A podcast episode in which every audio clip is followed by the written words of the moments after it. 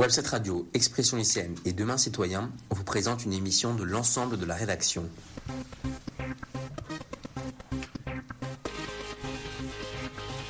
Écoutez la grandeur de la France qui s'exprimera, si vous le voulez, telle qu'elle est. Je veux faire des Français de cœur et pas des Français de papier. Relevons ensemble le défi les amis, si vous avez des actions chez Total, c'est le moment de vous en débarrasser. Rien ni personne ne nous fera oublier que nous sommes nés dans la prospérité, qu'elle a éclairé notre passé. Il existe une alternative républicaine, sociale, écologique. Aucun patriote ne peut se résoudre au déclassement de la France et à la dilution de la nation. Votre responsabilité, c'est d'aller partout en France pour le porter Face aux jeunes, le grand débat des responsables jeunes. Animé par Quentin Brachet. Bonsoir à tous, je suis Quentin Brachet, rédacteur en chef de Webset Radio, et j'ai le plaisir de vous retrouver, chères auditrices et chers auditeurs, pour cette émission inédite de l'ensemble de la rédaction d'Expression lycéenne et de Demain Citoyen.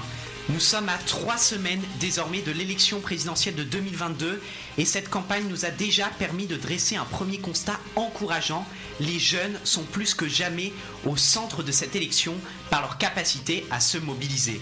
Alors que nombreux d'entre vous voteront pour la première fois, nous avions envie de proposer un débat d'idées à tous les 18-25 ans qui nous écoutent. Ce soir, en effet, dans Face aux jeunes, nous vous présentons notre grande soirée présidentielle où pas moins de 8 porte-paroles jeunes des candidats à l'Elysée débattront. Ainsi, Anne Hidalgo, Yannick Jadot, Marine Le Pen, Emmanuel Macron, Jean-Luc Mélenchon, Valérie Pécresse, Fabien Roussel ou encore Éric Zemmour verront leurs convictions et leurs programmes défendus par ceux qui forment leur nouvelle génération de militants. Vous l'aurez compris, ce soir, c'est un grand moment de démocratie que nous vous proposons avec un débat par et pour les jeunes que vous aurez le plaisir d'écouter. Pendant trois heures, nous, aborderons bien évidemment avec eux la guerre en Ukraine et ses conséquences sur les relations diplomatiques de la France ainsi que la campagne. Nous consacrerons ensuite une grande partie de ce débat à ces sujets qui touchent directement les lycéens et les jeunes, le pouvoir d'achat des étudiants, l'éducation ou encore leur engagement dans la vie politique. Nous évoquerons ensuite la lutte contre le réchauffement climatique qui préoccupe tout particulièrement la jeune génération avant de conclure avec un volet consacré à l'immigration et à la politique sécuritaire que mènera le prochain président de la République. Alors, euh, je vais accueillir euh, nos huit porte-parole. Je précise que euh, leur place a été euh, tirée au sort. J'accueille d'abord Victor Martinez. Bonsoir à vous, Victor. Vous êtes référent reconquête pour le 8e arrondissement de Paris, membre de l'équipe de campagne d'Éric Zemmour. J'accueille désormais Valentin Roufiac. Bonsoir, Valentin. Vous êtes responsable des Jeunes Républicains de Paris et soutien de Valérie Pécresse. Quentin Bernier-Grava est également avec nous. Il est co-secrétaire national des jeunes écologistes, soutien de Yannick Jadot. Bonsoir à vous. Bonsoir. Emma Minot, délégué national des jeunes avec Marine, représentera Marine Le Pen ce soir. Bonsoir à vous. Bonsoir. Joachim Taïeb, coordinateur des jeunes socialistes de Paris et le représentant d'Anne Hidalgo. Bonsoir. Bonsoir. Anis Marzougui, chargé, euh, bah, plus chargé de, la communication, mais maintenant membre de l'équipe de campagne de, Jean-Luc euh, Mélenchon, est également avec nous. Bonsoir à vous. Bonsoir. Et puis j'accueille également Hassan Lakhoul, coordinateur national du mouvement des jeunes communistes et soutien de Fabien Roussel. Bonsoir à vous. Bonsoir Quentin. Et puis Mandy Tino, porte-parole des jeunes avec Macron, nous rejoindra dans la suite de ce débat. Alors, euh, je vous propose, euh, pour débuter euh, ce débat, que vous ayez chacun une minute trente pour expliquer en quoi, si le 24 avril prochain, votre candidate ou votre candidat était élu, il ou elle offrirait une vision d'espoir et un meilleur avenir aux jeunes générations. Le tirage au sort a désigné Victor Martinez pour débuter ce débat. C'est à vous. Bonsoir à tous, merci beaucoup de m'accueillir parmi vous. C'est déjà un véritable plaisir de venir débattre ici. Euh, permettez-moi de commencer avec une euh, petite confidence. Euh, j'ai pas fait de classe prépa, j'ai pas fait de, grandes écoles, et comme sans doute beaucoup d'entre vous, j'ai eu un parcours scolaire un petit peu chaotique. Euh, j'ai fait des petits boulots avant de véritablement trouver ma voie dans le professionnel. Et en même temps, aujourd'hui, je m'engage en tant que citoyen français aux côtés d'Éric Zemmour et de Reconquête. Et avec Éric Zemmour, nous faisons le choix de proposer aussi bien euh, pour nos parents qu'aux générations futures une France fière d'elle-même, forte, indépendante, souriante et attractive euh, pour nos jeunes notamment. Pour ce faire, euh, nous stopperons l'immigration qui, bien qu'elle ne soit pas la cause de tous, nos, maux, les, les, aggrave tous. Nous lancerons une grande politique de réindustrialisation du pays pour lutter contre le grand déclassement et pour redonner du travail aux Français et notamment aux plus jeunes. Euh, nous mettrons également en place une politique écologique pragmatique, concrète et ambitieuse pour lutter contre le dérèglement climatique. Pour faire un petit mot un peu plus personnel, nous sommes euh, très souvent caricaturés, insultés, voire même agressés euh, depuis le début de cette campagne, comme ce fut le cas de deux de nos militants en Seine-et-Marne le week-end dernier, qui ont été agressés au couteau par des activistes d'extrême gauche. Mais pourtant, comment dire, je sais que beaucoup d'entre vous parmi les jeunes n'osent pas encore dire tout à fait ce qu'ils pensent, ce qu'ils souhaitent ou ce qu'ils veulent pour le futur de notre pays. Euh, et disons que avec Zemmour, le message qu'on veut leur faire passer, c'est n'ayez plus peur, n'ayez plus honte de ce que vous pensez. La reconquête et l'ancienne se fera avec vous et pour vous. Donc, on vous invite à nous rejoindre. Emma Minot, c'est à vous euh, de nous expliquer en quoi Marine Le Pen représente une vision d'espoir et un meilleur avenir pour les jeunes générations. Donc, euh, bonjour à tous, merci de m'avoir euh, invité. Marine Le Pen est la seule candidate qui est capable de faire quelque chose pour les jeunes, qui a un véritable programme construit, élaboré. On a notamment des mesures phares comme la suppression de l'impôt pour les moins de 30 ans, des chèques apprentissage, on est pour la, bien sûr la méritocratie, comme vous le savez. Euh, donc il y aurait un revenu complémentaire pour les personnes qui travaillent, les étudiants notamment qui travaillent. On a des mesures qui touchent tout le monde, étudiants comme jeunes actifs, comme retraités, notamment la baisse de la TVA de 20% à 5,5%. Parce que quand vous choisissez Marine Le Pen, quand vous allez voter en avril, le 10 et le 24 avril, vous vous tournez vers un avenir radieux, un avenir qui sera euh, notamment changé et beaucoup plus euh, démocratique, notamment, euh, notamment avec la, proportionnalité au niveau des législatives, qui permettra véritablement d'être représenté et que le vote soit respecté. On aura aussi les référendums d'initiative citoyenne et on utilisera notamment pour, enfin, on l'utilisera pour euh, des questions importantes comme l'immigration, mais aussi plein d'autres sujets. C'est-à-dire qu'à partir de 500 000, enfin, 500 000 signatures, euh, on pourra sur n'importe quel euh, sujet lancer des débats, des questionnements. Et les jeunes ont un véritable choix et ils ont. Aujourd'hui, c'est leur chance de voir la France évoluer. C'est en votant Marine Le Pen le 10 et le 24 avril. Merci à vous, Valentin Roufiac, soutien de Valérie Pécresse, c'est à vous.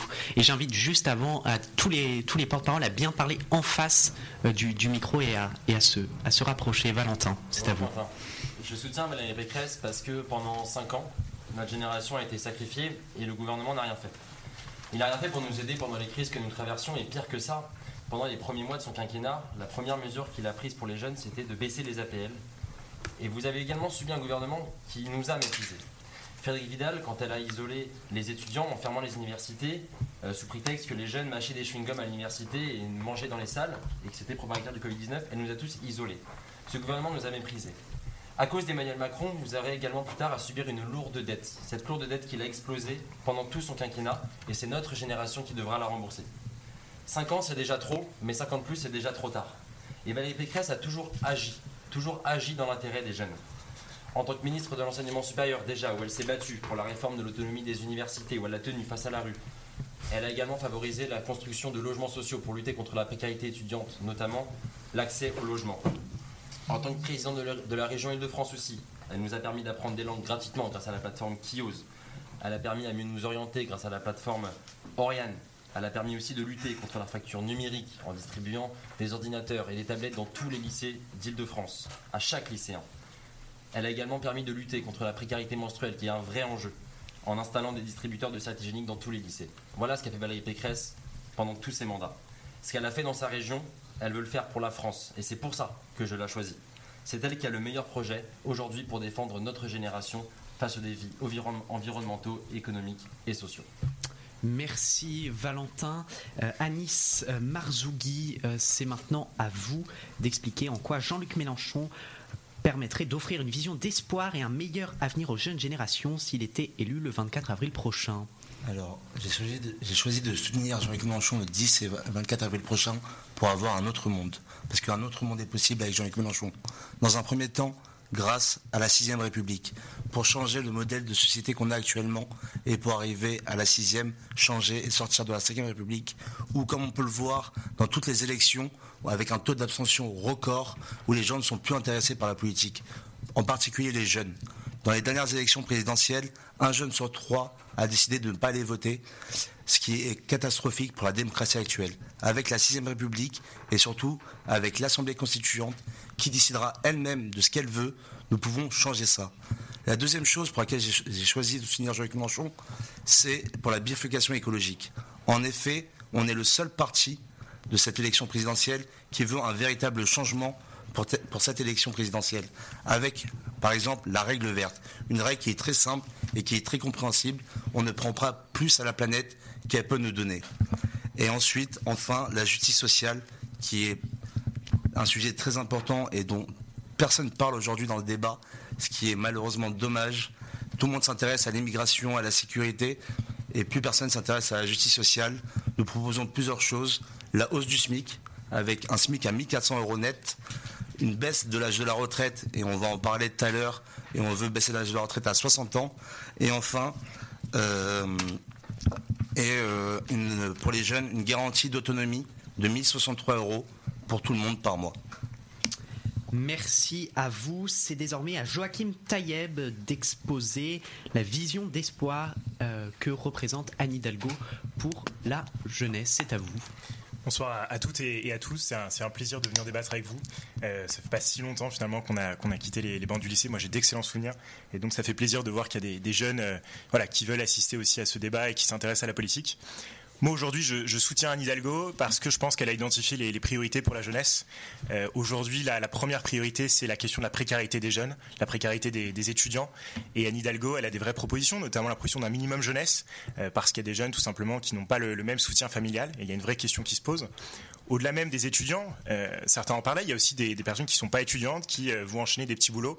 Et là aussi, il y a cette idée de proposer un SMIC à 15%, donc le revaloriser pour que le travail soit, soit mieux payé au-delà de ces questions de, précarité qui sont déterminantes, il y a une deuxième question qui se pose, c'est la lutte contre le déterminisme social. Et aujourd'hui, euh, quand on regarde les quand on regarde les parcours scolaires, on peut pas s'empêcher de penser qu'à chaque fois, pour un enfant d'ouvrier, ce sera beaucoup plus difficile qu'un cadre, et qu'il euh, y a une forme d'autocensure qui existe. Et donc l'idée, c'est véritablement de sortir de ce système de, parcours sup qui aujourd'hui est anxiogène, euh, qui qui va frustrer beaucoup de lycéens, qui va briser beaucoup de rêves, et véritablement de créer aussi beaucoup de, de places en fait dans beaucoup de filières avec des euh, une, vraie insertion professionnelle, hein, parce qu'on nous explique des fois qu'il euh, faudrait euh, garder ce nombre de filières stables pour cause de, de malinsertion. Je pense que c'est pas le cas.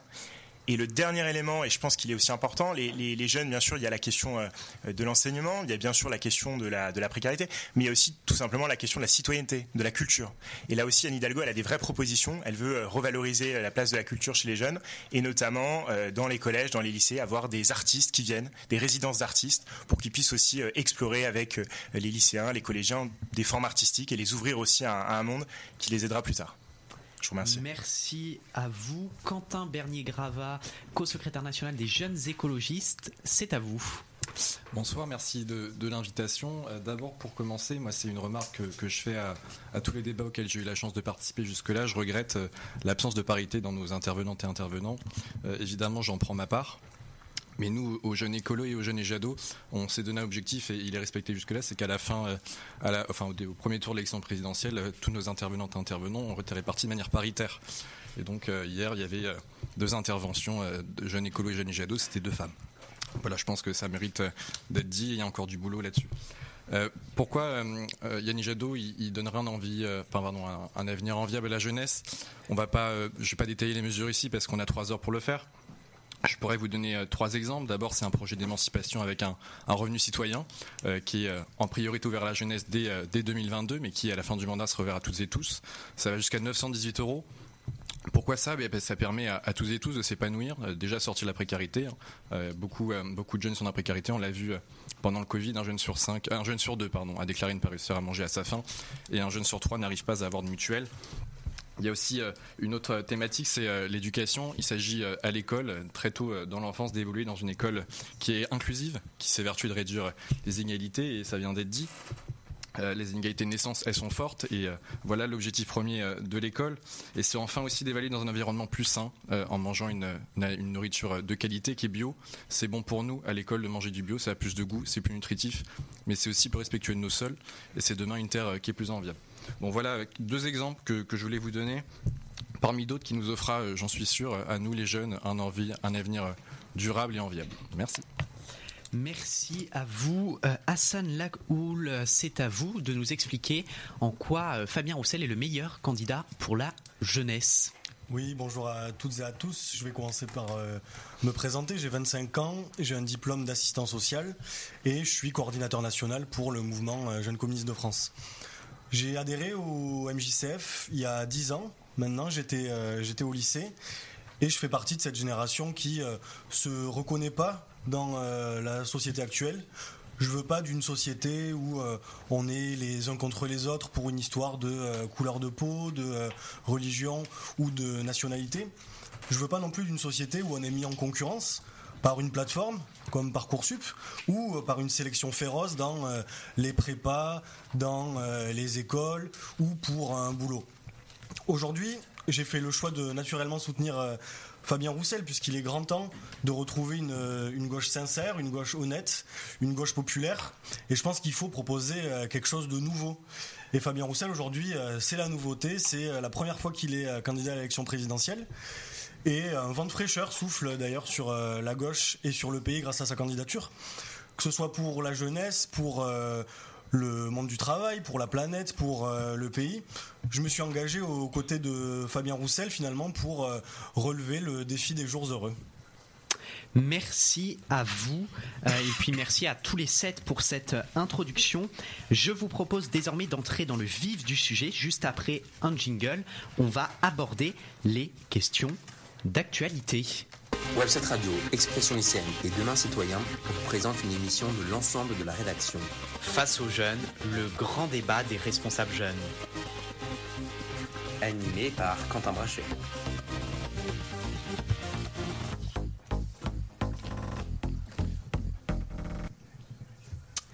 Alors je précise que ce débat est évidemment en public, en direct de l'amphithéâtre du lycée euh, Albert Demain, et j'invite tous nos auditeurs hein, à euh, partager ce débat sur, euh, sur leurs réseaux sociaux, à y réagir avec le hashtag face aux jeunes et en suivant les comptes Instagram expression lycéenne et demain citoyen. Alors le 24 février dernier, Vladimir Poutine a annoncé envahir l'Ukraine, une décision qui a rapidement suscité une vague d'émoi et d'indignation. Depuis, l'armée russe progresse dans le territoire ukrainien et ce sont des millions de réfugiés qui sont obligés de se déplacer. Ma première question est simple. Au moment de leur création, plusieurs organisations comme l'ONU, l'UE ou l'OTAN se portaient garant d'une stabilité politique dans le monde d'après-guerre. Selon vous, ces organisations ont-elles failli dans leur mission? Je me tourne vers Hassan Lakhoul. Bah, je pense que plus que jamais, euh, l'Union européenne nous euh, vendait euh, la paix, l'Union européenne nous vendait la prospérité avec le libéralisme. Bon, je crois que là, on n'a ni l'un ni l'autre. Et je pense qu'il est grand temps que la France puisse retrouver sa souveraineté en termes de relations internationales et qu'on puisse porter une voie de paix. On pensait la guerre derrière nous, on pensait qu'on serait une génération qui la connaîtrait pas, ou alors que dans euh, des bons films ou une bonne série. Et là, ben, on voit euh, les bombes, on voit euh, les armes, les balles qui pleuvent sur l'Ukraine.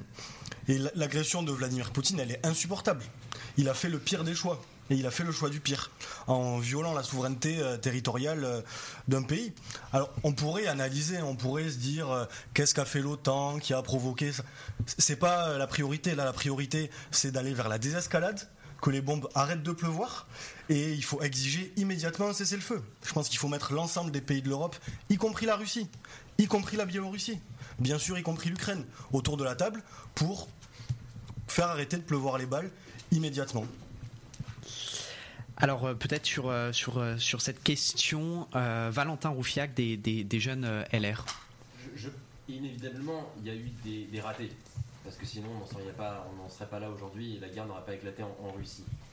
Mais ce qui a permis, qu'ont permis ces organisations, c'était déjà des prémices d'une coopération. Aujourd'hui, elle a failli parce que je pense qu'en diplomatie, il faut aussi de la fermeté. Et aujourd'hui, on a pêché par laxisme. L'Europe a pêché par laxisme vis-à-vis de Vladimir Poutine. Il y avait quand même deux signes avant-coureurs de, cette guerre. Et je pense que Emmanuel Macron aurait dû prendre le sujet à bras le corps beaucoup plus tôt. Les deux signes avant-coureurs, c'était euh, déjà l'intervention des ministres Wagner au Mali, où il a quand même perturbé l'intérêt de la France. Et je pense qu'on aurait dû réagir tout de suite. Le deuxième signe avant-coureur, c'était quand euh, euh, le dirigeant de la Biélorussie, Loukachenko, a fait du chantage migratoire aux frontières de la Pologne. C'était deux signes avant-coureurs et je pense que avoir rompu le dialogue avec Vladimir Poutine très tôt et sans fermeté, avec du laxisme à l'échelle européenne, c'est ce qui a permis la guerre. Aujourd'hui, euh, le responsable du Parti communiste a raison. Maintenant, ce qu'il faut, c'est encourager la désescalade. Et les sanctions qui ont été prises par Emmanuel Macron, elles sont bonnes, elles vont dans le bon sens. Je pense qu'il faut aller plus loin pour pousser Vladimir Poutine dans ses retranchements et empêcher que la guerre continue. Alors Emma Minot, euh, les autres euh, euh, candidats ont notamment critiqué les déclarations de Marine Le Pen qui, avant l'invasion, avait montré une forme de proximité avec Vladimir Poutine, notamment en, en- en 2017 lors, d'une rencontre avec lui. Condamnez-vous le plus fermement possible cette invasion et pour vous, la France doit-elle garder un statut de non-aligné Bien sûr qu'on condamne l'invasion de, l'Ukraine par la Russie. Euh, c'est totalement logique. Elle n'a respecté aucune loi internationale. Et aujourd'hui, c'est des citoyens euh, lambda qui euh, vivaient normalement comme tout le monde qui en font les frais. Marine Le Pen a d'ailleurs fermement montré son désaccord et sa stupéfaction face au choix de Vladimir Poutine. On est d'ailleurs pour l'accueil des Ukrainiens.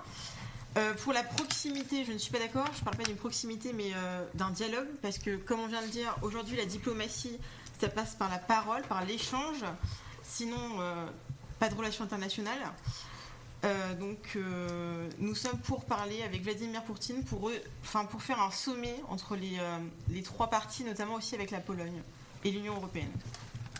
Alors Victor euh, Martinez, euh, Éric Zemmour a lui aussi été critiqué pour, euh, pour euh, ses positions vis-à-vis de la, de, la Russie. Quelle est votre position aujourd'hui dans, dans ce conflit et faut-il notamment accueillir euh, des euh, réfugiés euh, ukrainiens? Alors déjà tout d'abord sur l'agression russe en elle-même, euh, le seul coupable et le seul agresseur est bien évidemment Vladimir Poutine. Eric Zemmour l'a dit dès le lendemain de la déclaration de, guerre, enfin, de, l'agression. Donc là-dessus on est sans ambiguïté. Euh, Vladimir Poutine a agi en violation de toutes les lois, de toute, euh, de, pardon, de toute, de toute la législation internationale. Ensuite, sur l'accueil des réfugiés, je sais que, encore une fois, il y a eu beaucoup de caricatures autour de ce qu'a pu dire Eric Zemmour. Une chose est claire. Premièrement, les réfugiés ukrainiens, euh, qui, sont, ma- euh, qui sont majoritairement des femmes et des enfants, puisque les hommes, leurs frères, leurs pères, leurs fils sont restés pour se battre pour leur pays. Donc, le- le- leur volonté principale est de rester dans les pays limitrophes, et notamment la Pologne, qui, à l'heure d'aujourd'hui, a, déjà accueilli plus d'un million de réfugiés ukrainiens.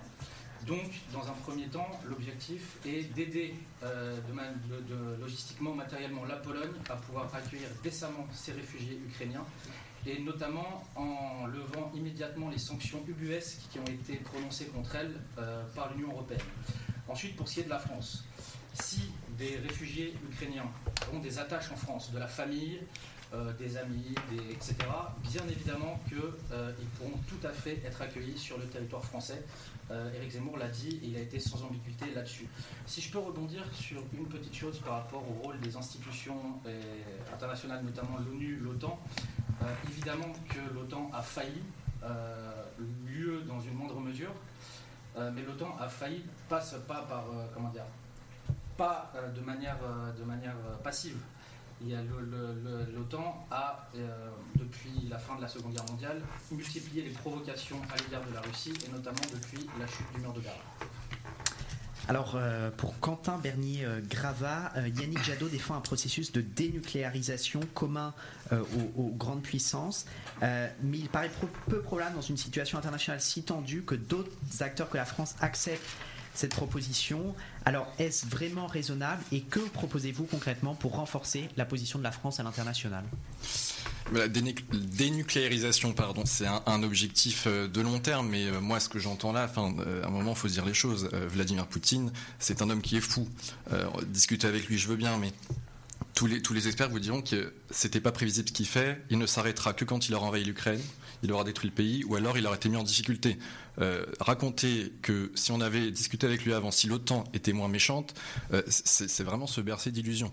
Euh, une autre chose qui, moi, me, me révulse, dire qu'on n'a que les Ukrainiens et les Ukrainiennes que s'ils ont des attaches en France, franchement, c'est inhumain. Euh, si demain on attaque la France et que moi, un pays me dit je ne vous accueille que si vous avez euh, euh, des connaissances ou la famille dans l'Angola, enfin, je trouve ça sincèrement monstrueux. sur la question de. les accueille, monsieur, dans quelles conditions? Mais c'est pas dans, en fait, c'est pas dans quelles conditions. Est-ce qu'on met les moyens, un moment? Est-ce qu'on est capable de se dire on met des sanctions massives? Est-ce qu'on accepte de s'endetter bah, pour aider des gens qui sont en train de crever dans leur pays? Euh, je veux bien entendre que ça, vous pèse. Est-ce qu'on est capable, les personnes qui ont les moyens en France, de faire des efforts Est-ce que l'État est capable de, s'endetter? Pour se dire, bah, il y a un pays qui a été envahi euh, en dehors du droit national. C'est le principe d'un pays qui attaque un autre, c'est en dehors du droit national. Et donc, euh, oui, on doit faire des efforts pour les aider je termine sur la question de l'Union européenne. Euh, oui, l'Union européenne, euh, elle se retrouve en difficulté, mais en fait, c'était pas, je veux dire, elle, n'y est pour rien. L'Ukraine n'est pas dans l'Union européenne, la Russie n'est pas dans l'Union européenne. C'est au contraire avec une Europe plus forte que moi, je pense qu'on peut éviter ce type de sujet à l'avenir.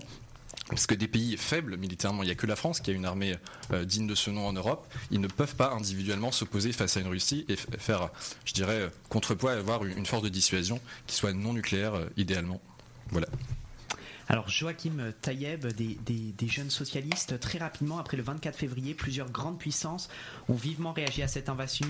À cette invasion. Emmanuel Macron s'est tout de suite porté en médiateur euh, de, ce conflit, notamment par sa posture de chef du Conseil euh, européen. Alors comment jugeriez-vous la réponse du président et euh, si c'était à refaire, qu'aurait-il pu faire de différent? Bah, je, pense qu'Anne Hidalgo, elle, a bien dit les choses. Hein. Les, sanctions, elles vont dans le bon sens. Il faut vraiment frapper euh, l'économie euh, russe, hein, et c'est passé par euh, notamment l'exclusion de certaines banques du système SWIFT. il y a eu d'autres sanctions contre les oligarques russes. Maintenant, moi, ce qui, m'étonne parfois dans ce qui, est, dit du côté de Reconquête ou même du Rassemblement national, c'est euh, l'idée de dialogue. le dialogue, il a déjà eu lieu avec, Vladimir Poutine. Il y a eu un format Normandie euh, quand il y a eu l'invasion de la Crimée. Euh, il y a eu en permanence des démarches vers, Vladimir Poutine. Et même, je, pense aussi que le président de la République s'est trompé. C'est-à-dire que quand le président de la République accueille Vladimir Poutine au fort de Brégançon, tous, ces, gestes envers la Russie, les réintégrer au Conseil de l'Europe, finalement, je pense que malheureusement, Emmanuel Macron, il s'est un peu voilé la face. Il n'a pas vu que Vladimir Vladimir Poutine était dans une, une démarche d'impérialisme assez claire et qu'il faut être extrêmement ferme avec, Vladimir Poutine et pas du tout croire que, euh, comme ça, avec une instance de dialogue euh, qu'il reconnaîtrait, eh bien, les choses vont aller dans le, dans le bon sens. Donc on déclare la guerre à la Russie en gros C'est pas ce que j'ai dit, j'ai pas dit ça. Anis Marzougui, euh, sur, euh, sur cette question, vous ne vous êtes pas encore euh, exprimé. Alors concrètement, dans un contexte où la guerre est de retour aux portes de l'Union européenne, comment renforcer la position de la France et plus largement de l'Union européenne à l'international?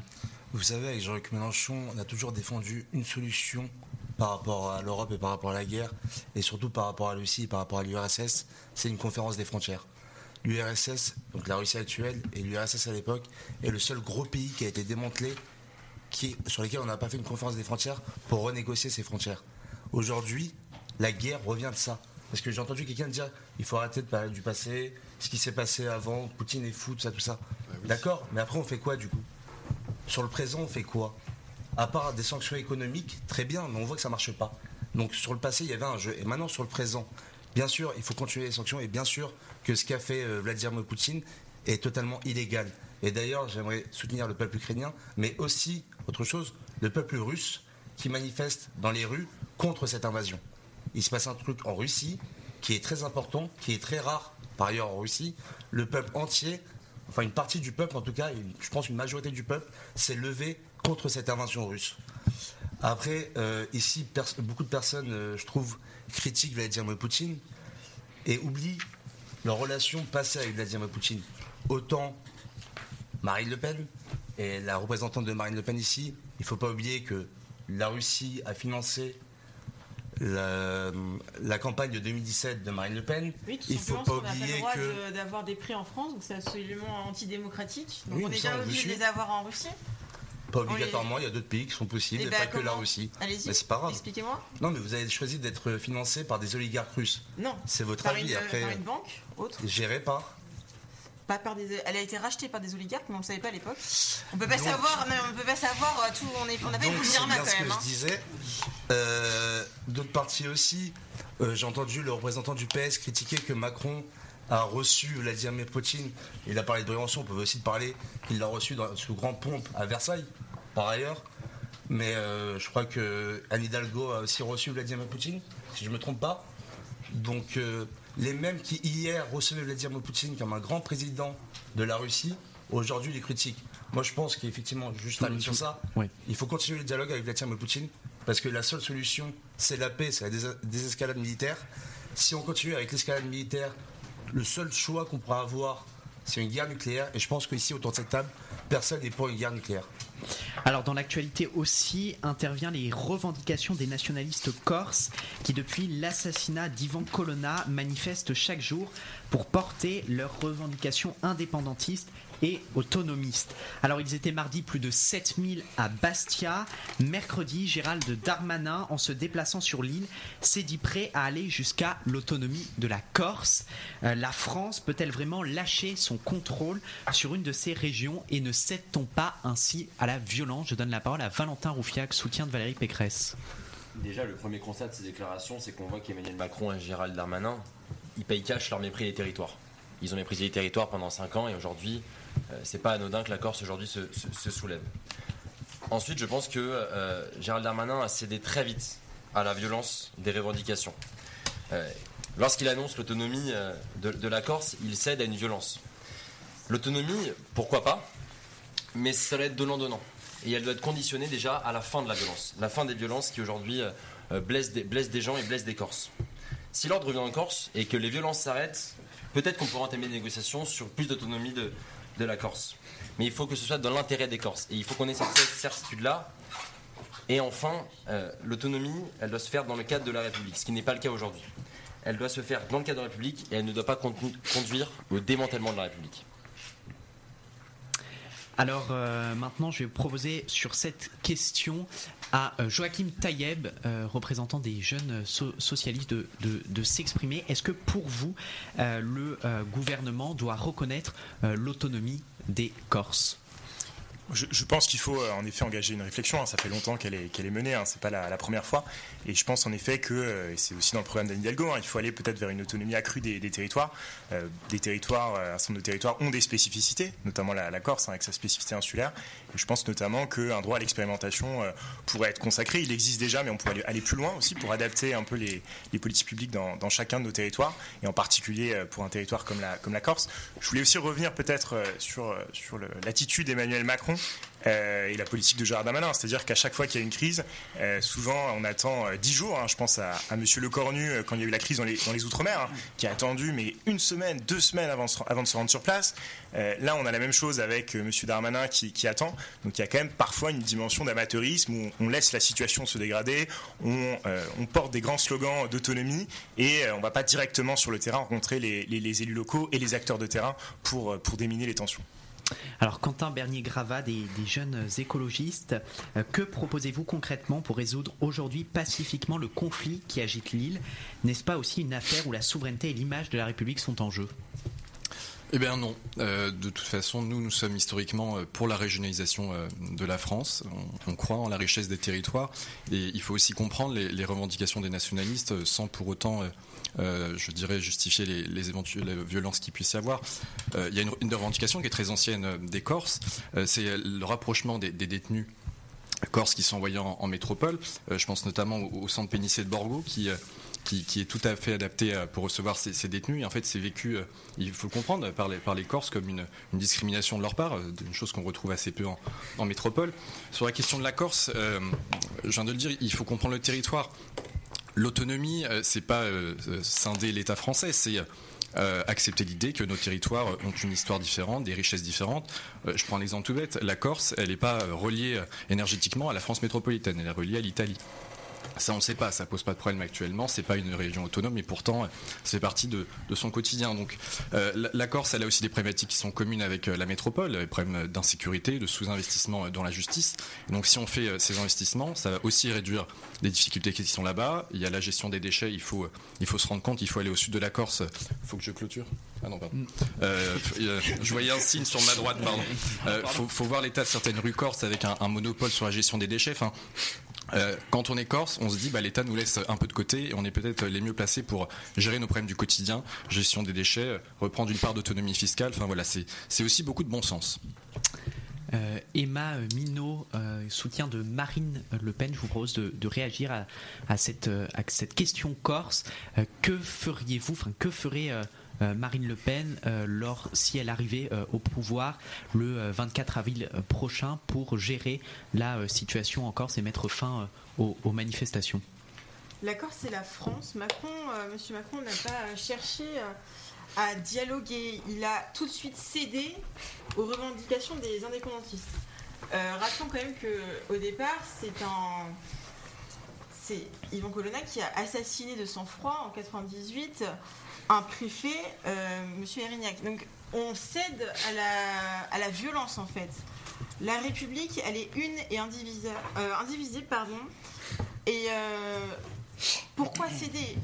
On peut dialoguer. Je suis notamment d'accord sur la gestion des déchets euh, et par exemple céder quelques compétences, mais pas d'indépendance. On est en France, et la Corse fait partie de la France. On parle d'autonomie, hein, pas d'indépendance. Oui, ouais. quand même. C'est pas pareil. C'est pas pareil. Alors Anis Marzougui, je vous propose aussi de, de, de réagir à, à, à, cette question. Alors, dans un premier temps, il faut le dire, effectivement, il faut apaiser toutes les tensions sur le territoire corse. Sans ça, on ne pourra pas faire grand-chose. Ensuite, la France insoumise et l'Union populaire n'a jamais été contre la volonté du peuple. Et effectivement, comme le représentant des jeunes écolos vient de le dire, la Corse ne demande pas l'indépendance. Elle demande une certaine forme d'autonomie. Et il faut le dire, sur le territoire français, il y a déjà, plein de formes d'autonomie. Par exemple, si on prend la Corse, ne demande rien d'autre que la même autonomie que la Polynésie. Et la Polynésie, selon l'article 64 de la Constitution, c'est plus d'autonomie en question de fiscalité et sur, certaines lois en tout cas. C'est pas une indépendance totale. Il ne faut pas confondre les mots. Et effectivement, je suis d'accord avec je ne sais plus qui a dit ça. Euh, le candidat Emmanuel Macron a fait un mépris total envers les territoires français et envers en particulier la Corse. Quand il ne respecte pas les élus corses, qu'ils soient indépendantistes ou non, c'est des élus de la République française. Il faut les respecter. Et pendant son grand débat qu'il a fait, moi je l'appelle son grand blabla parce que rien n'en est ressorti, il n'a pas respecté la Corse et il n'a pas respecté ses élus. Donc à partir du moment où le président français décide de ne pas respecter ses concitoyens, mais bon maintenant on en a l'habitude. Je vous invite à conclure parce que vous êtes déjà en avance. Maintenant on en a l'habitude. Comment voulez-vous que le peuple sur place le respecte et respecte les lois françaises? Alors Hassan Lagoul, soutien de Fabien Roussel euh, sur cette euh, question corse. Que proposez-vous euh, concrètement pour résoudre pacifiquement le conflit qui agite l'île? Bah, je pense qu'il faut un peu repartir du début. Comment on a fait pour en arriver là? Il y a euh, ça euh, quelques semaines, Yvan Colonna s'est fait agresser euh, dans sa prison. Et comme tous les détenus, il a le droit à la sécurité.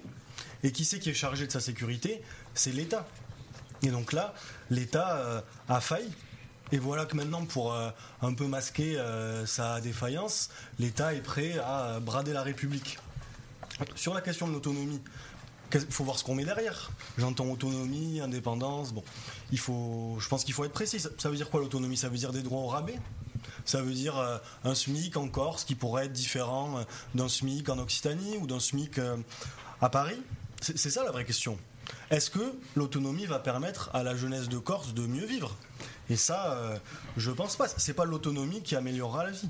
C'est pas l'autonomie qui remplira le friro des Corses. C'est pas l'autonomie qui réglera le problème de la vie chère. C'est pas l'autonomie qui réglera la disparition des services publics en Corse. On a 20% de la population corse qui vit sous le seuil de pauvreté. On a euh, un enfant sur quatre qui vit dans une famille pauvre, le voilà le sujet. Et c'est pas juste le ministre de l'Intérieur qu'il faut envoyer en Corse. Il faut envoyer le ministre de la Santé, le ministre de la Culture, le ministre des Sports, le ministre de la Justice, le ministre de l'Économie, du Travail. Et il faut pas euh, y passer, euh, rester deux jours euh, et euh, revenir. Au vu des problèmes, c'est deux semaines qu'il faut y aller. Et là, je pense que le peuple corse euh, se sentira respecté. Je pense que c'est ça l'enjeu. Comment on arrive à travailler au développement économique de la Corse tout en euh, restant euh, dans la République, tout en restant dans le cadre républicain. Alors Victor euh, Martinez, vous êtes le dernier à ne pas avoir encore réagi sur, sur cette question. Quel statut... oui, j'a- j'a- j'accueillerai ensuite euh, Mandy Tino de la, de la République En Marche que, que je laisserai évidemment réagir, euh, réagir sur, cette, euh, sur cette question. J'ai des choses à dire. Euh, Et on attend vos explications. alors Victor Martinez, quel statut accorder à Lille et comment renouer avec un dialogue constructif et apaisé? Alors, pour ce qui est du statut de la Corse, c'est- c'est-à-dire envisager un changement de statut vers plus d'autonomie ou carrément vers une indépendance, n'est absolument pas, ne doit pas être à l'ordre du jour, sachant que la Corse a déjà un statut particulier, notamment avec le Parlement régional. Euh, ensuite, justement, la, pour une fois, je vais être d'accord avec ce qu'a dit le représentant du PCF, euh, la défaillance de l'État est double. Déjà, elle a été Déjà, l'État a été incapable de protéger le prisonnier Yvan Colonna. Et deuxièmement, autre défaillance, euh, Gérald Darmanin, qui tout de suite, euh, le lendemain, a parlé de, a justement relancé le débat sur l'autonomie. Ça se voit bien que c'est purement démagogique et c'est une manœuvre électoraliste au service de la candidature d'Emmanuel Macron. Euh, le gouvernement, depuis le début du quinquennat Macron et même, avant, a toujours fait le choix de ne pas traiter les questions de fond qui, euh, qui ont embrasé la Corse ces dernières années, voire ces dernières décennies. Par ailleurs, on apprend aussi par le canard enchaîné de la semaine dernière que Emmanuel Macron a négocié pendant des mois le soutien des nationalistes corses à, à sa candidature à la présidentielle en échange de mesures sur plus d'autonomie pour la Corse. Alors j'accueille désormais euh, Mandy Tino, vous êtes porte-parole des, des jeunes euh, avec euh, Macron. Bonsoir à vous. Bonsoir. Et euh, je vais vous laisser. Alors, je vous invite à bien parler en face, euh, en face du micro. C'est la, régie qui me dit ça. Euh, et je vais vous laisser du coup euh, réagir euh, à, à ce qui a été dit depuis votre votre arrivée sur euh, sur la question de, de la Corse. Alors, euh, bah, déjà, merci beaucoup euh, de l'invitation. Merci, euh, merci à, tous les représentants des partis de jeunesse. Je pense que l'exercice qu'on porte ce soir est extrêmement important. Donc, du coup, effectivement, je commence avec la question de la Corse. Pas facile et pour autant, beaucoup de choses à dire. Mais déjà, Reparlons des faits. Euh, Yvan Colonna, que s'est-il passé? Effectivement, il a été agressé en prison. Euh, effectivement, il y a des problèmes de violence en prison. C'est pour ça que nous, on a toute une politique carcérale également, mais on pourra, on pourra en, en reparler. Oui, Et les, libérer pendant le Covid, oui, absolument. D'accord, bon, très bien. Je sens que comme euh, Emmanuel Macron, le représentant d'Emmanuel Macron est arrivé, euh, les langues se délient. C'était pas comme ça tout à l'heure, mais, mais je prends le. Oh, je vous inquiétez pas, on vous a pas attendu pour ça. hein. On n'attend pas le retardataire pour commencer. En tout cas, bah, désolé, écoute. Je- pas de souci. Euh, pour autant, euh, pour autant, très simplement quand même, euh, la question effectivement d'Ivan Colonna du, du, du rapatriement d'Ivan Colonna en Corse, en tout cas en prison en Corse, avait été, avait été demandé. Il n'a pas été accordé, probablement pour des raisons de sécurité. Et je pense qu'aujourd'hui, ce qu'on voit euh, en Corse, peut-être ça justifie d'une certaine manière euh, euh, ce, ce non euh, rapatriement en Corse. Bon, c'est une petite parenthèse, mais je pense que le fond de la question n'est pas là.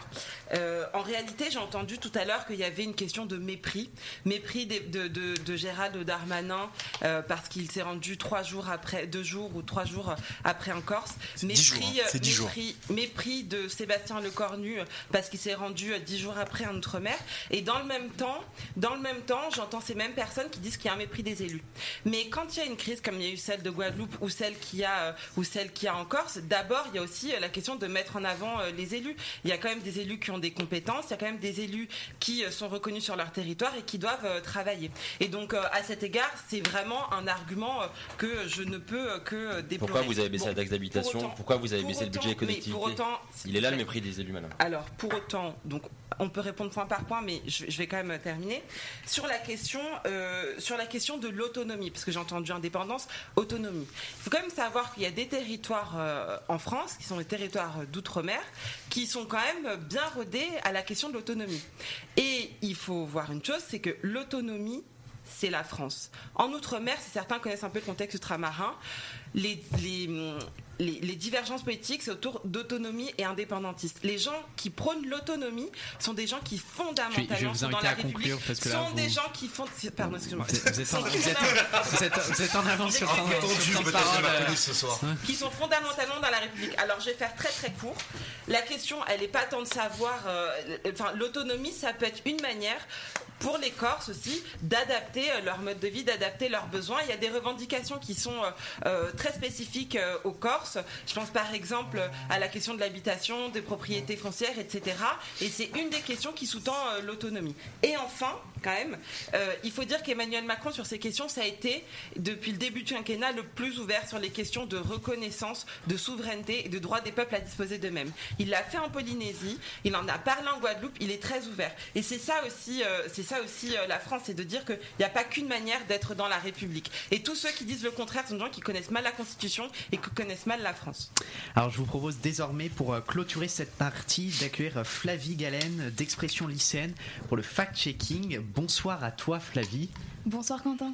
Alors quel chiffre, quel fait avancé par euh, nos huit porte-paroles as-tu voulu relever dans cette euh, première euh, partie? Est-ce qu'il y a eu des approximations ou des, ou des imprécisions? Alors je tiens à dire que euh, tous les chiffres étaient vrais et ont été vérifiés et euh, ils étaient euh, vraiment très exacts au pourcentage près. Donc voilà, zéro à redire. Parfait, et ben on, te, on te retrouve euh, tout à l'heure. Bravo euh, à, à nos, à nos porte-paroles pour cette, euh, cette exactitude des chiffres et des faits. Continuez, chères auditrices et chers auditeurs, à réagir sur nos réseaux sociaux avec le hashtag Face aux jeunes et sur nos comptes Instagram, Expression lycéenne et Demain Citoyen. Après les questions d'actualité, c'est désormais l'heure à 20h50 dans notre grande soirée présidentielle sur Web7 Radio d'ouvrir notre axe spécial dans ce débat consacré à la situation des jeunes en 2022. Web7 Radio, Expression lycéenne et Demain citoyen vous présente une émission de l'ensemble de la rédaction. Face aux jeunes, le grand débat des responsables jeunes. Animé par Quentin Brachet.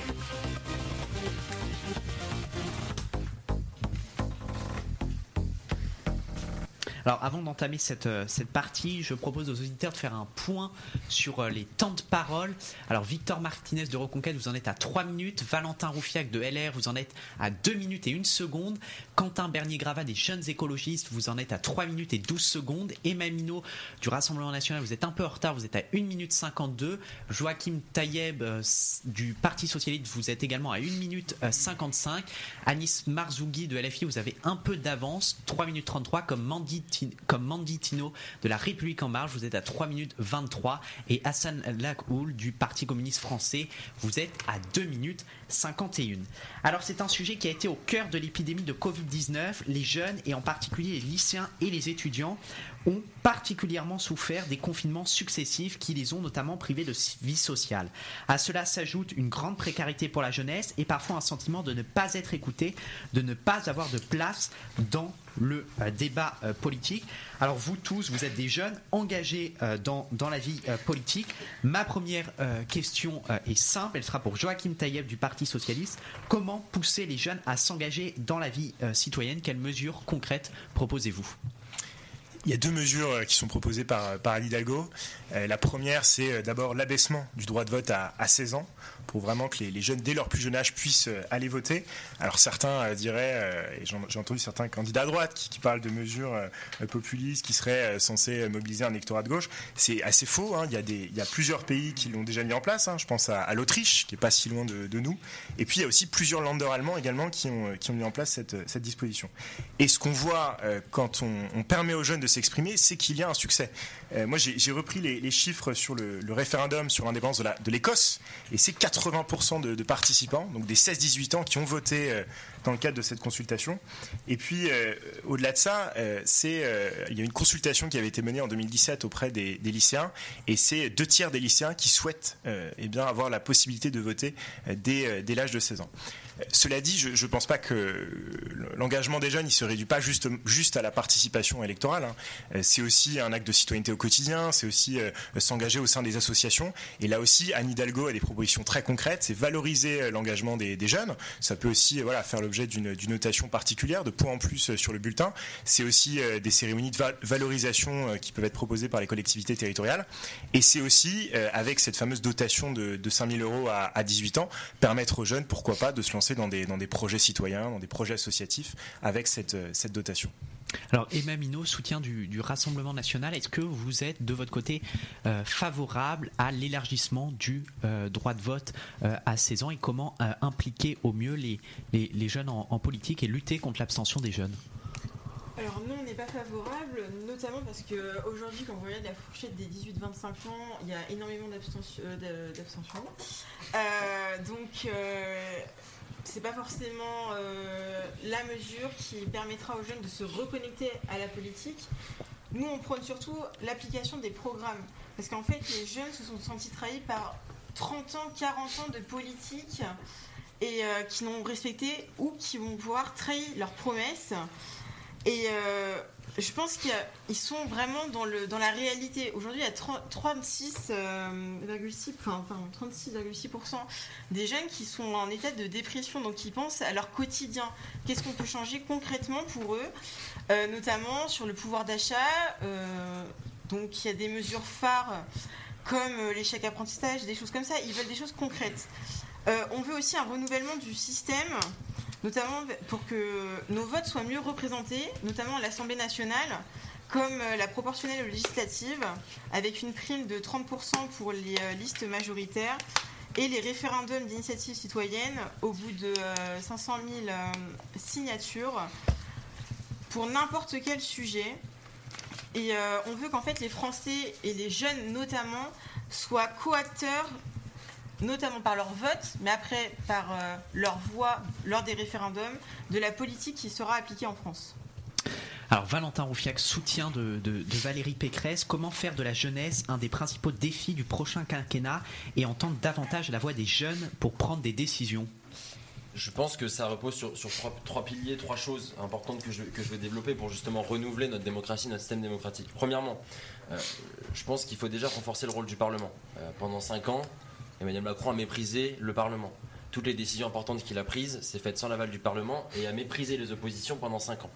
Donc première chose déjà, parce que les députés sont élus par les citoyens, les sénateurs représentent les territoires, et donc on ne peut pas mépriser les oppositions comme ça pendant 5 ans en euh, votant contre quand c'est proposé par, euh, par l'opposition, et ensuite euh, rajouter ça en, projet de loi, en proposition de loi, pour faire en sorte que ça vienne de, de la majorité.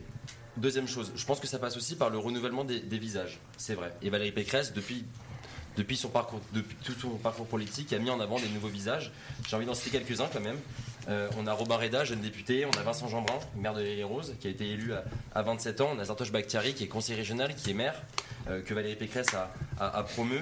Euh, Geoffrey Carvalino aussi, qui, euh, qui a été envoyé euh, par Valérie Pécresse à, Saint- à- à Pantin. Euh, voilà, c'est des nouveaux visages. Éric Ciotti aussi. Bon. Éric Ciotti n'a pas, mis- n'a pas été mis en avant par Valérie Pécresse pendant tout son parcours, mais voilà, vous avez aussi des personnalités Non, âgées. mais elle, met en avant ses, ses- ses positions quand même, non? Sur le Elle met en avant ses- positions sur le grand remplacement?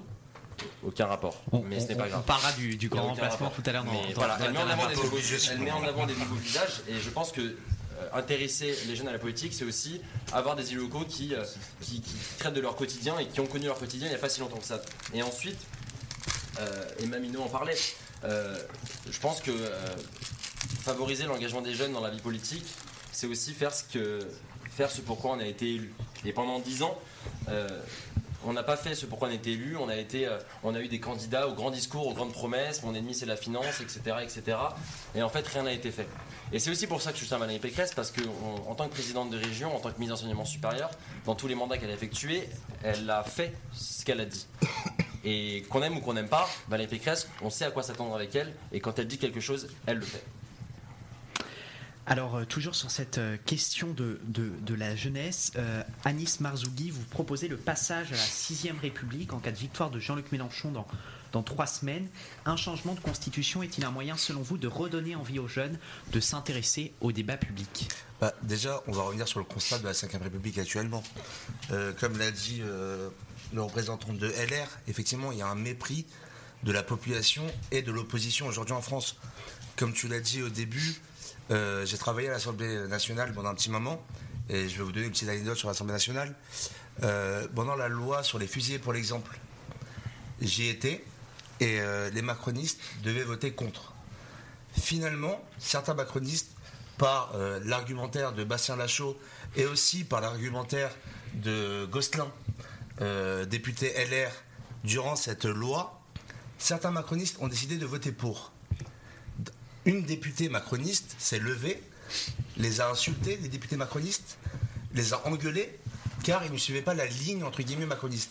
Je pensais que chaque député était libre de faire ce qu'il voulait et que chaque député était élu de la nation et pas élu d'un parti dans un premier Mais temps. tu penses que ça se passe comment au Sénat? Tu penses que ça se passe Alors, je comment parle pas du euh, Sénat, mais le- je parle de mais tu- l'Assemblée. Ah mais tu penses que ça se passe comment aussi euh, à la LFI C'est pareil. il y a Donc des ça veut dire que si un de vos députés est d'accord avec une loi proposée soit par Mais le PCF, chacun est libre, je peux chacun est libre. Bah alors pourquoi on nous a engueulés quand ils ont voté pour? Mais je veux dire, ça c'est de la dynamique individuelle. Donc, pourquoi entre les engueuler? Non mais, non mais, je veux dire, Merci. j'étais pas là. Euh, mais du enfin, coup, parce que c'est vrai qu'à la LFI, il y a plus de démocratie. Bien quand, sûr. euh, quand, euh, excuse-moi, Bien quand sûr. Jean-Luc Mélenchon dit euh, euh, la République c'est moi, je suis pas sûr que ce soit. Et c'est quoi le rapport avec la démocratie interne du parti à ce moment-là? Ah bah non, mais Je sais pas qui a dit encore rapport, mais merci c'est moi, mais il n'y a aucun rapport depuis Mais bien sûr que si. Non mais bien sûr que si. Non mais je comprends pas, mais bon on parle du Sénat, de la- bon bref. Bah, euh, si, non mais excuse-moi, bref, il y a des dynamiques. Il y Je a des de, terminer, ensuite je donnerai la parole à Amandine Il n'y a pas de souci. réagir. Mais du coup, les députés macronistes sont pas libres de faire ce qu'ils veulent, pour revenir à mon propos.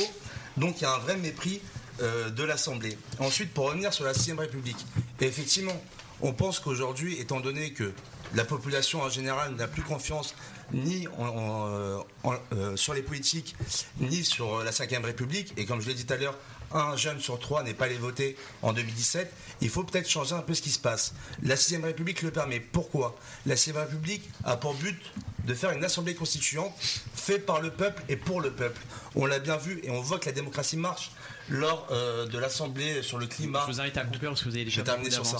Lors sur l'assemblée sur le climat demandé par Macron, cette assemblée-là a donné à peu près, je ne vais pas dire qu'ils ont donné 100% de programme, mais ils ont donné, je crois, 80% du programme de l'avenir en commun. Macron a décidé de ne pas le suivre. On voit encore une fois le mépris des macronistes pour la démocratie et peut-être si vous arrêtez de faire des conseils de défense qui sont pas des conseils de ministres, ça vous aiderait à avoir un peu plus de votants. Mandy Tino, euh, je crois que vous, vous souhaitiez euh, réagir. Alors bon, au-delà même de, de réagir, mais j'ai déjà réagi donc c'est pas la peine. Mais euh, sur le fond, sur le fond quand même, comment impliquer euh, plus euh, les jeunes en politique? Disons que il faut regarder les choses en face. Il y a un problème qui est profond et structurel et qui dépasse largement la question des jeunes avec notre démocratie. Et effectivement, j'entends euh, ça et là une sixième république. Pour- pourquoi pas Mais je pense que le constat est Je vous clair et invite à la marche du 20 mars du coup. que, que le, le constat est clair et partagé. Effectivement, pourquoi pas une réforme. Une sixième république Et Les- les jeunes avec Macron viennent de dire pourquoi on va pas laisser terminer, euh, euh, Elle, va peut-être voter pour nous à la fin. On va, on va laisser terminer Mandy Tino Mais si pourquoi pas On n'est pas dogmatique euh, à la République en marche, Jeanne avec Macron. Alors je voterai pas pour. Ah bah non, vous avez pas de ligne pour directrice. autant- Vous mais n'avez pas pour beaucoup avec autant- ce type. Mais pour autant, c'est quoi mais pour autant, euh, pour autant, on, peut, on reconnaît quand il y a des bonnes idées ailleurs.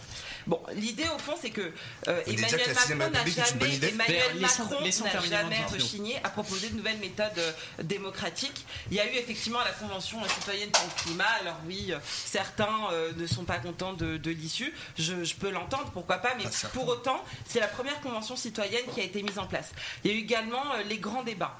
Et euh, ce qu'il faut voir quand même, c'est que cette convention citoyenne pour climat, Emmanuel Macron a proposé pas plus tard qu'hier une convention citoyenne pour la démocratie. L'idée est la même, euh, d'aller à la rencontre des citoyens et de voir quels sont les besoins. Là, euh, ça et là, j'entends encore, on dit qu'Emmanuel euh, Emmanuel Macron pardon, décide seul de tout. Ben non, justement, c'est là l'idée de la convention citoyenne pour la démocratie. Au fond, il faut effectivement que certaines idées émergent de partout dans la, dans la- société.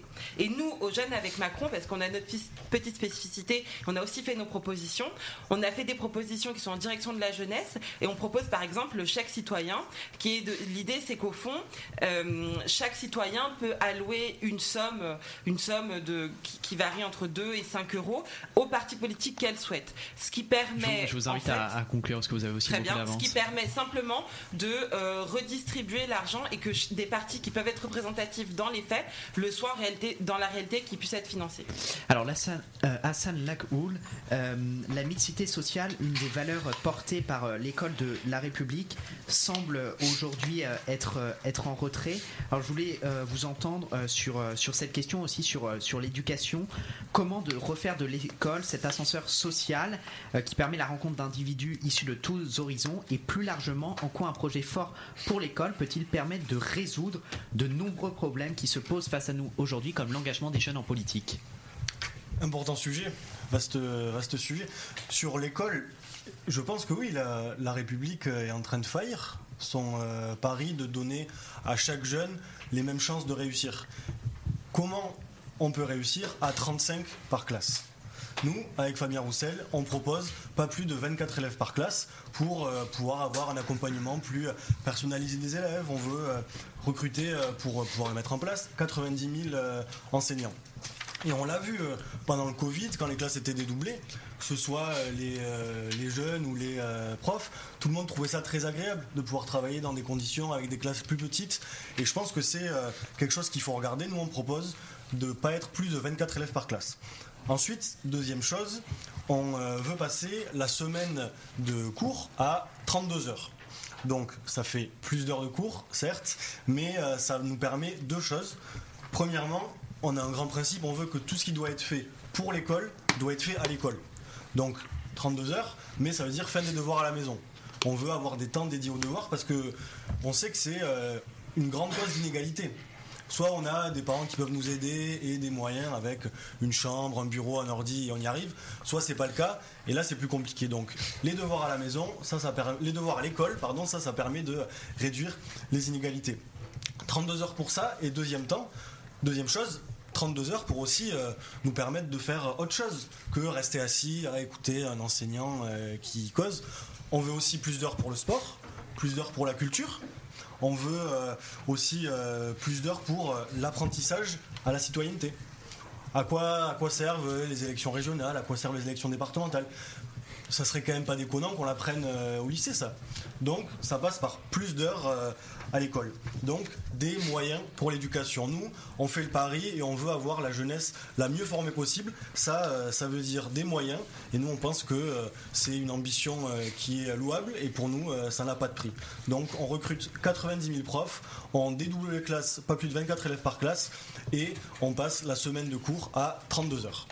Victor Martinez, euh, plusieurs candidats, dont, dont Éric Zemmour que vous défendez euh, ce soir, ont évoqué la nécessité de retravailler les, programmes, notamment dans la vision de l'histoire de France qu'ils qu'ils donnaient. En quoi, euh, selon vous, est-ce important dans, la vision que vous défendez du, monde éducatif? Alors, je vais, bien évidemment répondre à votre question. J'aimerais juste réagir un tout petit, instant sur l'engagement des jeunes, juste avant. Je vais donner un gage à Emmanuel Macron. En 2017, la mobilisation euh, des jeunes a été très faible pour aller voter. Après 5 ans de quinquennat Macron, euh, il a réussi à mobiliser la quasi-totalité de la jeunesse contre lui. Donc félicitations.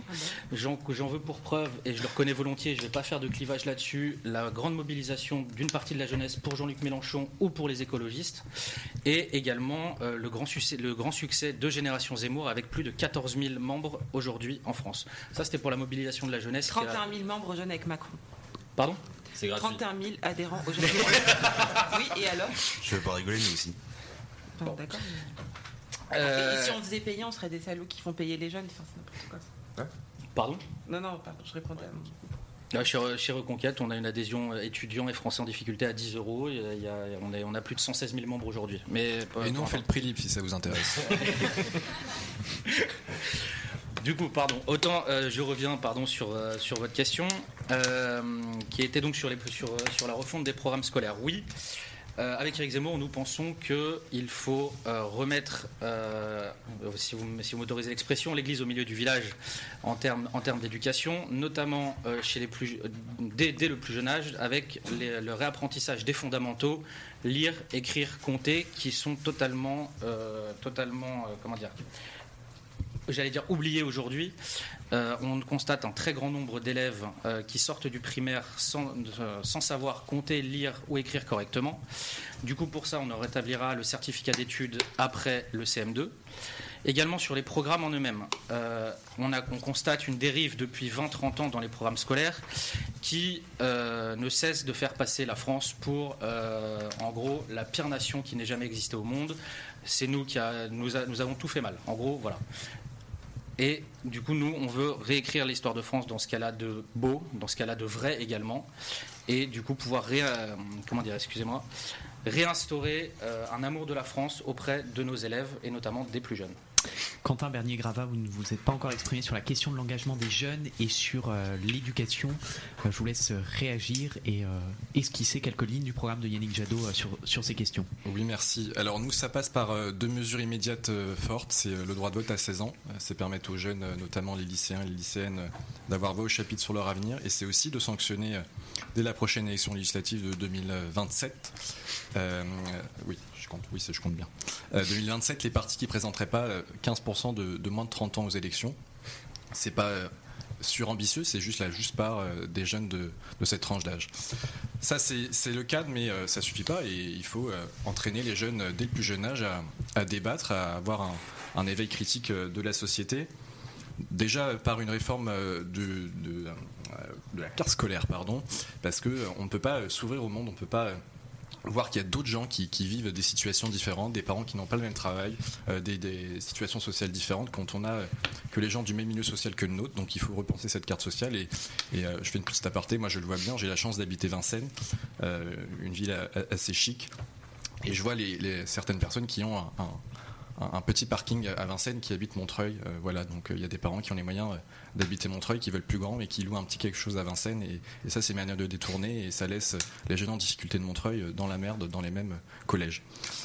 Voilà, c'était une petite aparté. Ça passe aussi par des, par des maisons des élèves. En fait, il faut entraîner très, jeunes très tôt les jeunes à débattre, à avoir des cours philosophie, mais euh, le mot est exagéré, mais euh, dès la maternelle, parce qu'en fait, quand on échange avec sa, maîtresse sur, euh, sur la classe, sur la cour d'école, sur ce qui se passe autour de nous, ça nous permet de s'émanciper. Et enfin, pour les plus grands, c'est la valorisation de l'engagement, qu'il soit associatif, électoral, étudiant, dans les parcours. Voilà. Alors Valentin Roufiac, Valérie Pécresse propose d'ouvrir les écoles, collèges et lycées au monde sportif. En quoi le sport peut-il redynamiser notre monde éducatif et comment le réintroduire au cœur des enseignements Je voulais juste euh, rejoindre un peu tous mes camarades en fait, parce qu'on se rend compte que euh, mettre les paquets sur les fondamentaux, on est à peu près tous d'accord. Euh, faire en sorte que l'école se fasse dans l'école et pas chez soi, parce que ça crée l'inégalité, on est tous d'accord. C'est pour ça qu'avec Valérie Pécresse, on veut créer des externats d'excellence, justement, des maisons de jeunesse qui fermeront tard le soir, où les jeunes pourront avoir un accès à la culture et au sport. Parce que oui, le sport, moi je, voilà, je suis élu au sport dans le 15e arrondissement de Paris et je pense vraiment que le sport est un vrai facteur d'émancipation, euh, de, de- de- voilà, c'est par le sport qu'on peut aussi réussir à faire beaucoup de choses, comme la culture, comme euh, le théâtre, comme euh, mon collègue en parlait euh, de, la philosophie. De, ça aussi encourage le débat et la mixité sociale. Et donc c'est pour ça que Valérie Pécresse veut vraiment euh, euh, mettre aussi le sport au cœur du, programme scolaire euh, euh, dès le- dès- dès l'école, dès la primaire. Alors euh, peut-être sur la, sur la vision euh, du, sport euh, et en quoi il peut permettre d'être un, véritable acteur de, la mixité sociale à, l'école. On va donner la, parole à Joachim Taïeb qui est un, peu en retard dans, les dans des temps de parole. Vous êtes le représentant euh, d'Anne Hidalgo, c'est à vous. Je, je voulais juste revenir quand même sur ce qui a été dit euh, sur, sur la jeunesse. Euh, parfois, je trouve qu'il y a des propos qui sont pas très concrets sur concrètement qu'est-ce qu'on fait pour que la jeunesse s'engage. C'est super de parler de 6ème République, c'est super de, de mettre en avant les, les figures jeunes qui, euh, qui sont portées par, par Valérie Pécresse, mais ce serait bien aussi voilà, d'avoir des mesures très concrètes pour voir qu'est-ce qu'on peut faire pour, pour les jeunes, pour qu'ils s'engagent et qui, et qui croient à nouveau dans la, dans la démocratie. Euh, sur la, la question sportive. quoi du coup? Que- vous bah, avez je- critiqué les autres, mais vous faites quoi bah, je pense que je l'avais, je l'ai dit juste avant dans mon intervention. Si vous avez, si vous avez écouté euh, un peu avant, Euh, sur la sur la question du, du sport, euh, là aussi, hein, je pense que beaucoup de, la plupart des, des, des jeunes représentants ici vont, vont mettre en avant euh, euh, l'importance du sport dans leur programme. Il n'en reste pas moins qu'il y avait très peu de candidats qui étaient là pour le grand oral consacré au, au sport, hein, qui s'est passé euh, aujourd'hui ou hier euh, de mes souvenirs. Et voilà, ce qui montre parfois un engagement assez paradoxal sur cette sur cette question assez Il y avait inconstant. Fabien Roussel. Il y avait Fabien Roussel, ça je peux pas vous le, vous l'enlevez. Et sur le, sur le sport, je, je, moi j'ai été assez marqué, je, me souviens de, Jean, de Jean-Michel Blanquer qui avait essayé de récupérer la, la victoire de l'équipe de France de basketball, en tout cas le, joli parcours de l'équipe de France de, de, basketball qui arrivait en, en, en, finale et qui malheureusement a, a, a perdu et qui a considéré que c'était le résultat d'une politique sportive volontariste de son gouvernement. Malheureusement pour lui, on va dire que la, la patrouille l'a rattrapé puisque les, les, ténors hein, de l'équipe de France ont expliqué que c'était pas du tout l'école qui leur avait apporté tout ça, qu'il y avait un manque d'ambition, qu'il y avait un manque de dialogue en fait entre le, monde du sport et le monde de l'éducation. Et donc je serais curieux de savoir ce que la, ce que la République en marche proposera. Euh, sur le sport, voilà, il faut, il faut véritablement euh, euh, avoir beaucoup plus de liens entre les, entre les centres de formation et, et, et, les facs, qu'il y ait beaucoup plus de moyens aussi qui soient accordés à notre politique sportive, qui, pâtit aussi d'une baisse des crédits, mais qui est beaucoup plus générale dans, l'ensemble de l'enseignement supérieur. Et surtout qu'à l'école, on ait voilà, des journées qui soient banalisées, qui soient sportives, pour permettre de lutter aussi contre des phénomènes comme l'obésité qui touche de plus en plus de, jeunes dès le plus jeune âge. Donc c'est vraiment un enjeu à la fois de santé publique et puis aussi d'épanouissement pour notre jeunesse. Alors, euh, j'invite euh, maintenant Emma, euh, Emma Minot sur la question de, l'éducation à, prendre la parole. Quelle éducation Marine Le Pen souhaite-t-elle donner dès le plus jeune âge? Et comment créer des, futurs citoyens à en devenir? Je veux dire quelque chose. Pour moi, l'éducation, c'est l'un des, domaines les plus importants. Ça a permis de lisser les inégalités, d'avoir un socle commun et de créer des citoyens, enfin de, faire, enfin de, créer des, enfants, des Français qui seront indépendants par la suite. Donc on renforcera notamment les cours d'histoire, de français et de maths pour qu'il y ait un socle commun, qu'on soit tous égaux à la base, pour rétablir les inégalités, enfin pour rétablir l'égalité entre tous. Pardon. Il y a aussi aujourd'hui un, un, gros problème parce qu'en en fait, il n'y a pas assez de professeurs. Donc on embauchera massivement des professeurs, mais aussi on revalorisera leur salaire parce que enseigner, c'est une vocation et ça doit, on doit avoir envie d'être enseignant aujourd'hui en France. C'est un, un très beau métier et on doit absolument le valoriser.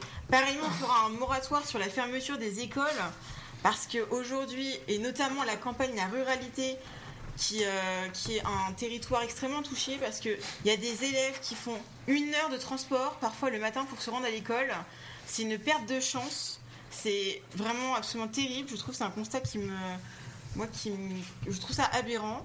Pareillement, on réduira les effectifs euh, dans les classes, euh, dans les zones où il y a besoin, euh, notamment pour bah, mettre à niveau tout le monde, en fait, et donner la chance à tout le monde. Et voilà, pour moi, l'éducation, c'est un domaine extrêmement important.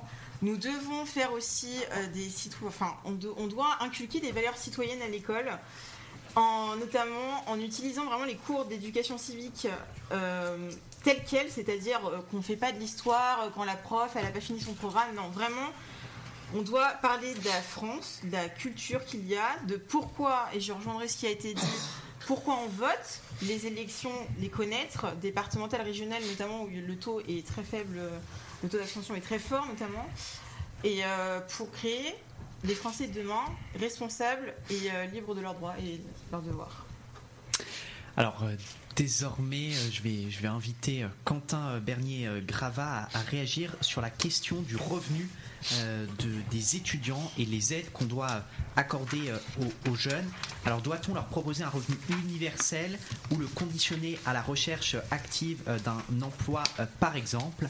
Comment rendre bénéfique cette mesure pour qu'elle permette aux jeunes de s'insérer dans la vie active Écoutez, nous on propose un, revenu citoyen qui peut atteindre 918 euros. Euh, pour répondre à votre première question, en fait, euh, cette réflexion de, contrepartie, on l'a pas sur, euh, ou assez peu, je dirais, enfin une partie de la droite là, mais de contrepartie, on, se dit qu'on a le droit à 25 ans RSA, mais quand on est plus jeune, on n'a pas le droit. Donc déjà, on rétablit une justice. Rétablit une justice, mais on, la monte à 918 euros, qui sera ouverte à la fin du mandat à toutes et tous. ces 918 euros, ça sert d'abord aux jeunes.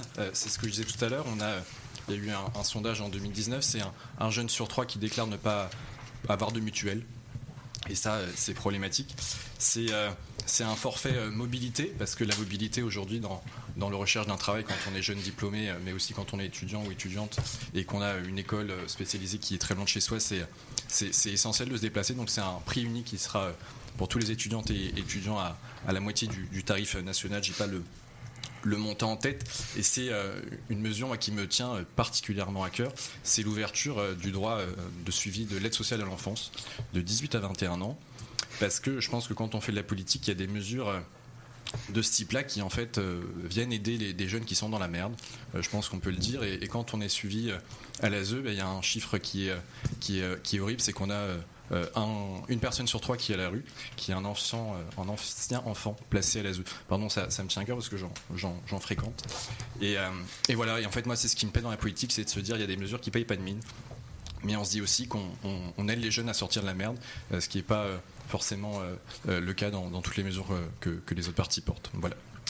Alors Hassan Laghoul du Parti communiste, dans quelle proportion doit-on accorder une aide aux jeunes et, justement sur, sur, sur, cette question, comment cette aide peut permettre une, insertion dans, la vie active? Nous, avec Fabien Rousset, on propose le revenu étudiant, donc un revenu pour toutes et, tous les étudiants à 850 euros minimum. Et après, il y aurait une part variable en fonction de là où on habite. Si on est à Paris ou à Figeac, c'est pas le même coût pour euh, le loyer. Une part fixe à 850 euros et euh, une part euh, variable. On sait que le, salariat étudiant, les, les jobs étudiants, c'est la première cause d'échec à l'université. Donc, nous, ce qu'on propose, c'est de sortir toutes les étudiantes et tous les étudiants du salariat en leur euh, garantissant un revenu. Sur le financement, puisqu'on a chaque mesure de notre programme est, financée et, chiffrée, nous, c'est très très important, on propose de le financer par la cotisation sociale. Donc la cotisation sociale, c'est euh, une partie du salaire que chaque mois on met de côté pour pouvoir euh, financer les retraites, financer les caisses de chômage, financer les allocations familiales et financer la, la santé. Et demander aux, parents s'ils sont prêts, quand ils bossent, à mettre 5 euros de côté de plus euh, tous les mois et qu'en contrepartie, euh, il n'y ait plus de salariés étudiants, il n'y ait plus besoin de faire de prêts étudiants où on commence à peine la vie, qu'on est endetté sur euh, je ne sais combien d'années. Je pense que tout le monde sera, sera OK pour faire ça. Donc on le finance comme ça avec la cotisation sociale. Mais pour ça, ça veut dire qu'il faut parler de salaire et de salaire brut pas que euh, de dire on va baisser le salaire brut pour augmenter le pouvoir d'achat. Là-dessus, il y a euh, un consensus à droite de euh, Macron à Zemmour en passant par Pécresse et Marine Le Pen. On dit ben, on va baisser le salaire brut et ça va augmenter le pouvoir d'achat. Mais après, comment on va faire pour financer tout ça? Comment on va faire pour financer la santé? Comment on va faire pour financer les retraites de nos aînés? Et je pense qu'il faut, faut dénoncer les impostures là-dessus on augmente, pour augmenter le pouvoir d'achat, il faut augmenter les salaires et augmenter le salaire brut et les salaires nets. Et on a réussi à le faire. Euh, à, je, vous invite à, conclure. On a réussi à porter ce projet en 1945 quand on crée la sécurité sociale dans un euh, pays détruit. Et aujourd'hui, on nous dirait qu'on ne pourrait pas le faire. Je pense que c'est une question de volonté politique. Et si euh, on fait d'une priorité de sortir les étudiantes et les étudiants de la galère, on met en place le revenu étudiant tout de suite. Et c'est ce que fera Fabien Roussel. Alors Mandy euh, Tino, euh, comment euh, Emmanuel Macron souhaite-t-il augmenter le pouvoir d'achat des, étudiants? Quelles sont les, mesures concrètes? Alors, j'ai pas eu la possibilité de m'exprimer sur l'égalité des chances et sur les mesures sur l'éducation, ah, donc je vais le faire en, 30 secondes, enfin j'espère. sur l'égalité des chances, au fond, Bon, nous, enfin, j'ai entendu d'excellentes propositions euh, à ma droite, euh, c'est euh, Fabien Roussel, sur, sur le fait d'avoir les devoirs faits. Bah, effectivement, c'est une excellente mesure et la République en marche, Emmanuel Macron l'a mis en place. Alors, je, et je parlais par exemple ah il y a quelques mois à une maman mahoraise. Vous faites les devoirs à, l'école Vous faites les devoirs au lycée ici? Non? Bah, euh, non, non, pas au lycée, mais en tout ah. cas pour les c'est en, primaire, euh, primaire, en primaire, pardon, euh, en primaire où en fait les, les, petits peuvent faire leurs devoirs à l'école. C'est le dispositif devoir fait. Et comme je le disais, une maman de Mayotte qui me disait que c'était excellent. Bref, sur le sport à l'école, Emmanuel Macron, idem, propose 30 minutes de sport par jour. Sur les savoirs fondamentaux également un renforcement. sur le dédoublement des classes, ça a été expérimenté pendant le quinquennat dans les REP et les REP plus. Et moi, par exemple, euh, je viens du Val-de-Marne et à Orly, ça a été fait. C'est 12 élèves par classe et ça a super, ça a super bien marché. Avec des fermetures de classe en lycée, il faut le dire quand même. Alors, euh, sur l'égalité des chances, il y a aussi un élément fondamental, c'est l'orientation. On le sait tous, on en a tous parlé, et moi, euh, je l'ai vécu à titre euh, personnel. Euh, l'orientation, c'est la mère des batailles. Et au fond, simplement parler de parcoursup, pas parcoursup, c'est ne pas penser en profondeur le modèle. Et l'idée, au fond, qu'a proposé Emmanuel Macron hier, c'est euh, d'augmenter les périodes de stage dès le lycée professionnel, avec des lycéens qui sont euh, rémunérés. Ça, c'est un changement euh, fondamental.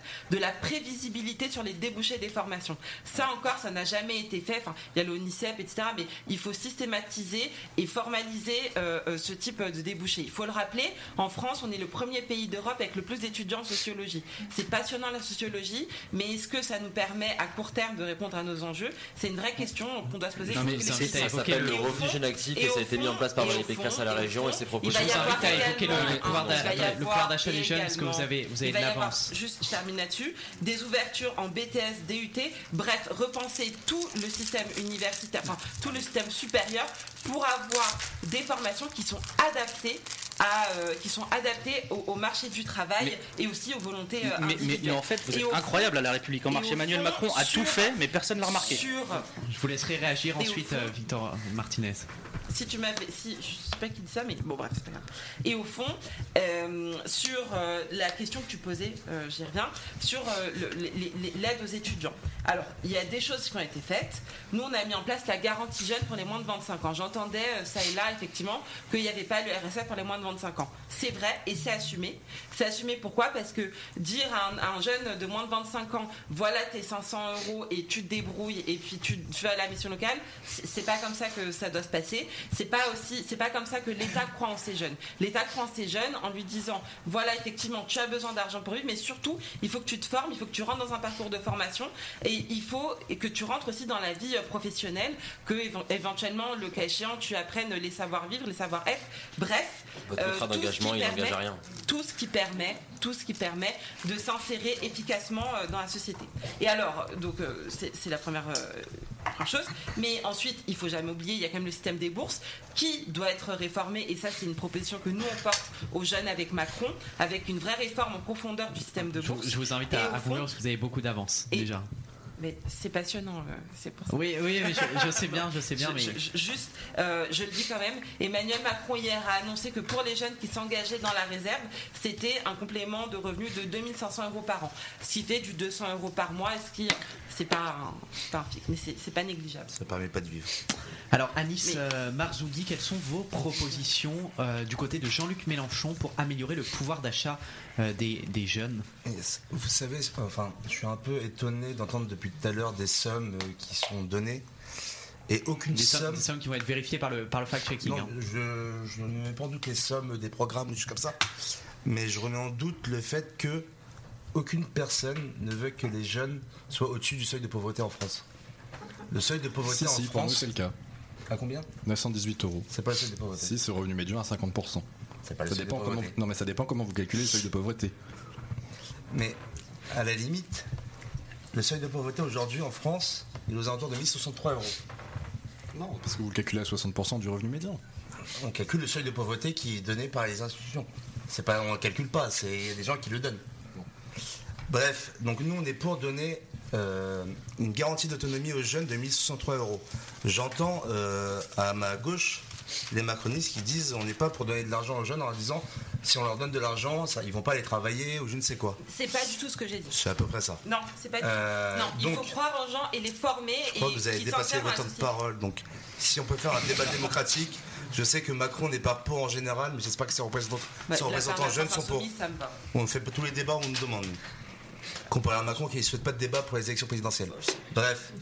Euh, du coup, on est pour un- une garantie d'autonomie à 1063 euros qui permet à tous les jeunes de vivre et de vivre dignement, de, de les permettre d'aller en université, d'aller à la fac, de les permettre de ne pas être obligés d'aller le soir travailler en plus. Parce qu'aujourd'hui, comment vous voulez que quelqu'un soit totalement concentré sur ses études si il se réveille à 8h, il fait cours à 9h jusqu'à 18h, après de 19h à 23h, il doit être taffé pour euh, pouvoir se nourrir, pouvoir se loger. Ensuite, il doit faire ses, devoirs chez lui. Il termine à 2h du matin et le lendemain rebelote. Comment vous qu'une personne soit à 100% concentrée sur ses études? C'est très compliqué. Donc, autant que chaque étudiant qui le souhaite, chaque personne qui est à la fac, chaque personne qui est en lycée professionnel puisse avoir une garantie de vie, une garantie d'autonomie de 1063 euros. Et j'aimerais revenir sur euh, l'éducation, où j'ai pas eu le temps de m'exprimer très rapidement.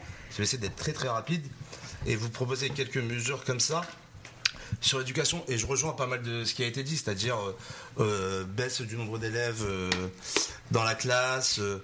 je rejoins pas mal de trucs, mais ce qu'il faut pas oublier sur l'éducation un peu supérieure et pour la fac, c'est le, le démantèlement du système de parcoursup. Un système de sélection ne peut pas, on peut pas dire aux jeunes, t'as envie de faire ça, mais non, on t'autorise pas, tu ne peux pas y aller. Ce n'est pas possible. Si un jeune pense qu'il a une voie, il faut l'accompagner dans cette voie, il faut l'aider dans cette voie. On ne peut pas juste mettre des stops à l'entrée.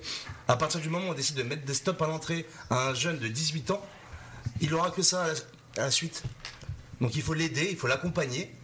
Et voilà toutes les euh, une partie des propositions de la France Insoumise sur la question étudiante, mais je vois que je suis déjà à 8 minutes 45 et que je dépasse tout le monde. J'espère que ce sera pareil dans les sondages.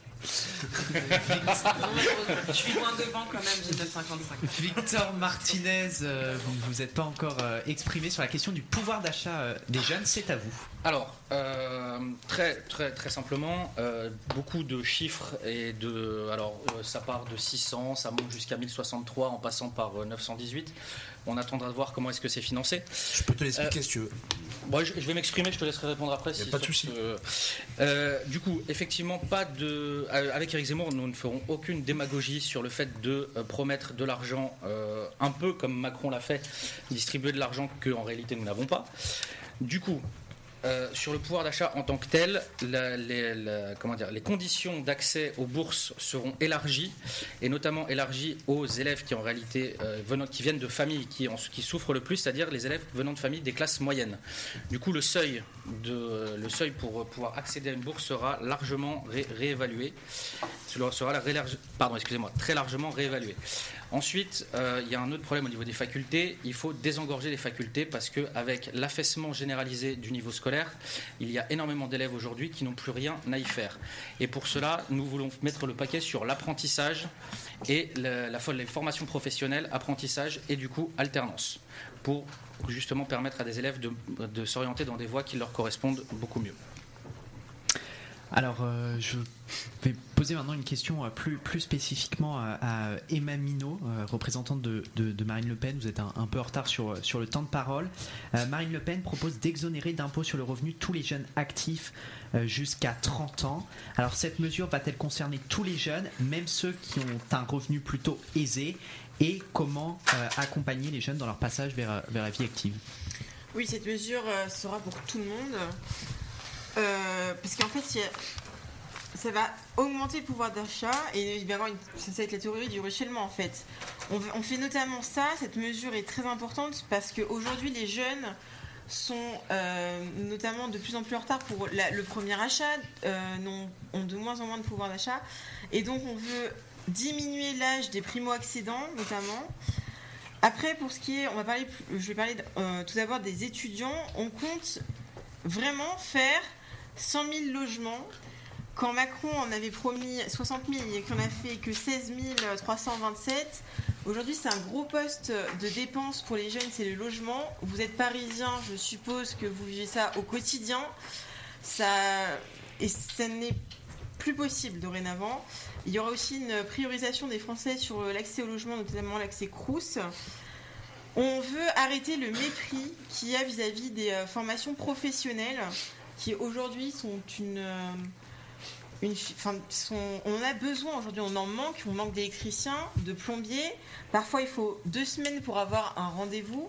Et on, pour aider nos jeunes, notamment, pour les moins de 18 ans, on veut euh, qu'ils aient 230 euros par mois supplémentaires. euh, donc ça sera en fait 5500 euros à diviser entre l'entreprise et le jeune pour un an. Et pour les plus de 18 ans, ça sera 8000 euros entre l'entreprise et le jeune. Ça fait à peu près 330 euros par mois. Euh, pour ce qui est euh, des jeunes actifs, quand on arrive dans la vie, donc il y a notamment la suppression de l'impôt euh, sur le revenu, mais on a aussi la, suppression de l'imposition pour les sociétés qui seront créées par vous, c'est-à-dire les moins de, de 30 ans, j'espère en tout cas, euh, pour 5 ans, et ce sera accessible qu'une seule fois. Euh, donc voilà, et on a des mesures qui touchent tout le monde, comme la TVA, j'en ai déjà parlé, mais c'est très très important parce qu'aujourd'hui, il y a un Français sur trois qui ne peut plus se chauffer correctement, et notamment chez les jeunes, c'est palpable. Et on veut euh, absolument changer ça. Alors euh, Valentin Roufiac, vous aussi vous êtes, euh, un peu en retard sur le, temps de parole. Je vous laisse vous, exprimer sur, euh, sur le pouvoir d'achat des, étudiants. Bah, Déjà, j'ai un profond désaccord un peu philosophique avec les, les- les candidats de gauche. Moi, je ne crois pas au revenu étudiant, je ne crois pas au, au chèque en blanc parce que fondamentalement, je, moi personnellement, je ne viens pas à l'université je ne m'attends pas en allant à l'université à avoir un revenu. Par contre, mes camarades qui, eux, sont dans la précarité, qu'ils aient accès aux bourses plus facilement, renforcer l'accès aux bourses et renforcer aussi euh, les bourses et revoir les critères, ça, je suis totalement, euh, totalement favorable. Avec Valérie Pécresse, on propose euh, deux, me- deux mesures euh, assez importantes justement pour, euh, pour, justement favoriser un peu et pour lutter contre la précarité étudiante. Premièrement, on a envie de transformer le, le RSA jeune d'Emmanuel Macron en, en revenu jeune actif. Ce revenu jeune actif, il sera de 100 670 euros par mois et il sera en fait euh, euh, tourné vers les formations qui sont euh, qualifiantes et qui enverront vers les métiers aujourd'hui qui sont en tension et qui demandent justement, qui sont en demande de, de- personnel. La deuxième mesure, c'est la, banque, la banque des jeunes. Cette banque des jeunes, elle est là pour justement que les jeunes puissent financer leurs études, un projet, une création d'entreprise, euh, pour justement que, euh, euh, pour lutter contre l'autocensure en fait, que des gens euh, euh, dont les parents n'ont pas les moyens de leur payer une école de commerce euh, ou, euh, un logement parce que l'étudiant doit bouger et doit, quitter le domicile de ses parents, euh, voilà, puissent financer ses études et financer ses projets. Et en fait, cette banque des jeunes et ce, remboursement de, ce prêt sera conditionné à un minimum de revenus une fois qu'on sera inséré dans la vie active. Euh, ensuite, euh, pour lutter contre la précarité euh, étudiante et notamment le, logement étudiant, qui est aujourd'hui un vrai sujet, Valérie Pécresse s'engage à, à créer 100 000 logements étudiants dans, toute la France. Elle l'a fait quand elle était ministre, de l'enseignement supérieur, donc elle le fera quand elle sera présidente de la, République. Ensuite, elle veut lutter aussi contre la fracture numérique, parce que tous les jeunes ne peuvent pas aujourd'hui s'équiper euh, en, ordinateur, en euh, Internet, etc. Donc elle veut aussi mettre en place des chèques numériques. Et enfin, on pense aussi qu'il faut beaucoup plus professionnaliser les études. C'est pas normal qu'un qu'un étudiant qui a fait 5 ans d'études n'ait jamais mis un pied dans une entreprise. Déjà parce qu'en termes d'orientation, euh, c'est catastrophique parce qu'en fait la personne a fait 5 ans d'études mais euh, et aujourd'hui euh, et, ne sait pas après où est-ce qu'elle va aller parce qu'elle n'a jamais mis un pied dans une entreprise ou dans un domaine dans lequel il lui plaît. C'est pour ça qu'on veut aussi renforcer l'apprentissage et aussi valoriser les, stages. Et en valorisant les stages, on veut aussi rendre obligatoire toute entreprise de plus de 10 salariés à prendre des, stages, des stagiaires dans leur entreprise. Voilà un peu les, mesures concrètes qu'on veut faire. Et j'ai aussi euh, un petit constat à faire, et peut-être que la Sulfat Checking pourra vérifier, mais, euh, mais moi en vérifiant mes, sources, euh, pendant 10 ans, le budget consacré à l'enseignement supérieur a diminué de 12%. Euh, quand Valérie Pécresse était de l'enseignement supérieur, il avait augmenté de, de 40%. Voilà un peu aussi l'intérêt qu'on a pour les jeunes aujourd'hui en France. Alors Joachim Taïeb, pour conclure cette, cette partie sur, sur la jeunesse, vous ne vous êtes pas encore exprimé euh, concrètement sur le, sur le pouvoir d'achat des jeunes. Alors que propose Anne Hidalgo pour lutter contre la précarité étudiante? Bien, je, vais, rejoindre euh, la plupart des voilà l'ensemble des représentants de, gauche. hein. Là aussi, nous, on propose un, minimum jeunesse, Euh, un minimum jeunesse parce qu'aujourd'hui c'est assez paradoxal. hein. Il y a une majorité euh, pénale à 18 ans et pourtant le, RSA on l'ouvre qu'à 25 ans. Aujourd'hui, dans 23 des 27 pays de l'Union européenne, il existe des dispositifs pour pour les jeunes dès 18 ans. Donc c'est assez fou que la France finalement ne soit pas ne fasse pas partie de ce mouvement. Moi, j'aimerais, revenir quand même sur euh, la question de, l'enseignement supérieur. Et, et, et Monsieur vous parliez de, cette fameuse loi qui a été portée par, Valérie Pécresse. Alors certes, peut-être il y a eu une augmentation des, moyens alloués à l'enseignement supérieur. Maintenant, cette loi sur l'autonomie des universités, elle a quand même créé une concurrence débridée entre les universités, une logique d'appel à projet, et pas du tout en fait ce qui se passait avant, c'est-à-dire une répartition qui soit équitable et qui permette justement à chaque université bien d'avoir une part en face avec ses besoins et de pas créer finalement à chaque fois des, des distorsions comme c'est le cas comme c'est le cas aujourd'hui. Je pense que c'est une concurrence qui vise juste les universités à être meilleures en fait. Entre elles. Bah, en tout cas, c'est pas le constat qui est fait par la plupart des universitaires sur sur sur l'effet de cette cette réforme. Beaucoup aussi réclament un acte 2 donc. Euh, enfin, je sais pas, ça doit, on doit pas avoir les mêmes les mêmes échos. Visiblement. Non. Et, et, et aussi également sur sur cette question de la, de la précarité étudiante, on a aussi des, des propositions sur le logement. Je rejoins tous ceux qui ont qui ont mis en avant ces propositions pour pour faire baisser le coût du logement pour les étudiants. Euh, Anne Hidalgo veut mettre en place un bouclier logement pour que le logement ne dépasse pas 30% du budget de, chaque ménage. Et là aussi, c'est quelque chose qu'on qu porte pour lutter contre la, contre la précarité euh, étudiante. Alors à 21h38 dans, Face aux jeunes, le grand débat des huit porte-parole jeunes des, candidats à l'élection euh, présidentielle. J'accueille une nouvelle fois l'équipe du fact-checking pour conclure cette partie consacrée à la, à la jeunesse. Euh, c'est Julie Coffin de Demain euh, Citoyen euh, qui est avec nous. Bonsoir à toi. Euh, Qu'as-tu relevé au cours de, cet axe consacré à la jeunesse? Il y a beaucoup de chiffres qui ont été euh, avancés. Que voulais-tu dire aux huit représentants? Bonsoir. Alors en effet, je ne vais pas pouvoir revenir malheureusement sur euh, le dernier chiffre que vous avez présenté, Monsieur Roufiac, mais euh, je voudrais, pardon, je suis désolée, mais je voudrais principalement euh, revenir sur un chiffre qui a été porté par Madame Minot, selon lequel 36% des jeunes seraient aujourd'hui en dépression. Alors en réalité, 36% des jeunes se sentent souvent, oui, souvent déprimés, ce qui est très différent euh, d'une dépression qu'on ne peut pas s'auto-diagnostiquer. Pardon. Par contre, en effet, 36% euh, des personnes salariées sont en dépression aujourd'hui. Et ensuite, euh, je voulais clarifier donc le seuil de pauvreté qui a été souvent relayé durant ce débat et qui se situe aujourd'hui à 1102 euros, donc bien 60% du niveau de vie médian de la population selon l'INSEE. J'en je, conviens, mais vous avez la possibilité de le calculer entre 40, 50 et 60% du revenu médian. C'est une, une, une, capacité. Non, mais enfin, c'est pas fixé. L'INSEE est un institut de sondage. Il le calcule à 60%. C'est pas une fin en soi. C'est pas un institut de sondage. sondage hein. Non, enfin, euh, voilà. Alors, euh, je vous propose de, de, marquer une courte pause de, de, de 5 minutes dans, dans, dans, ce débat. On va marquer une, une, pause musicale et on se retrouve euh, juste après. Merci, euh, merci Julie pour, pour ton intervention. À tout de suite. Comment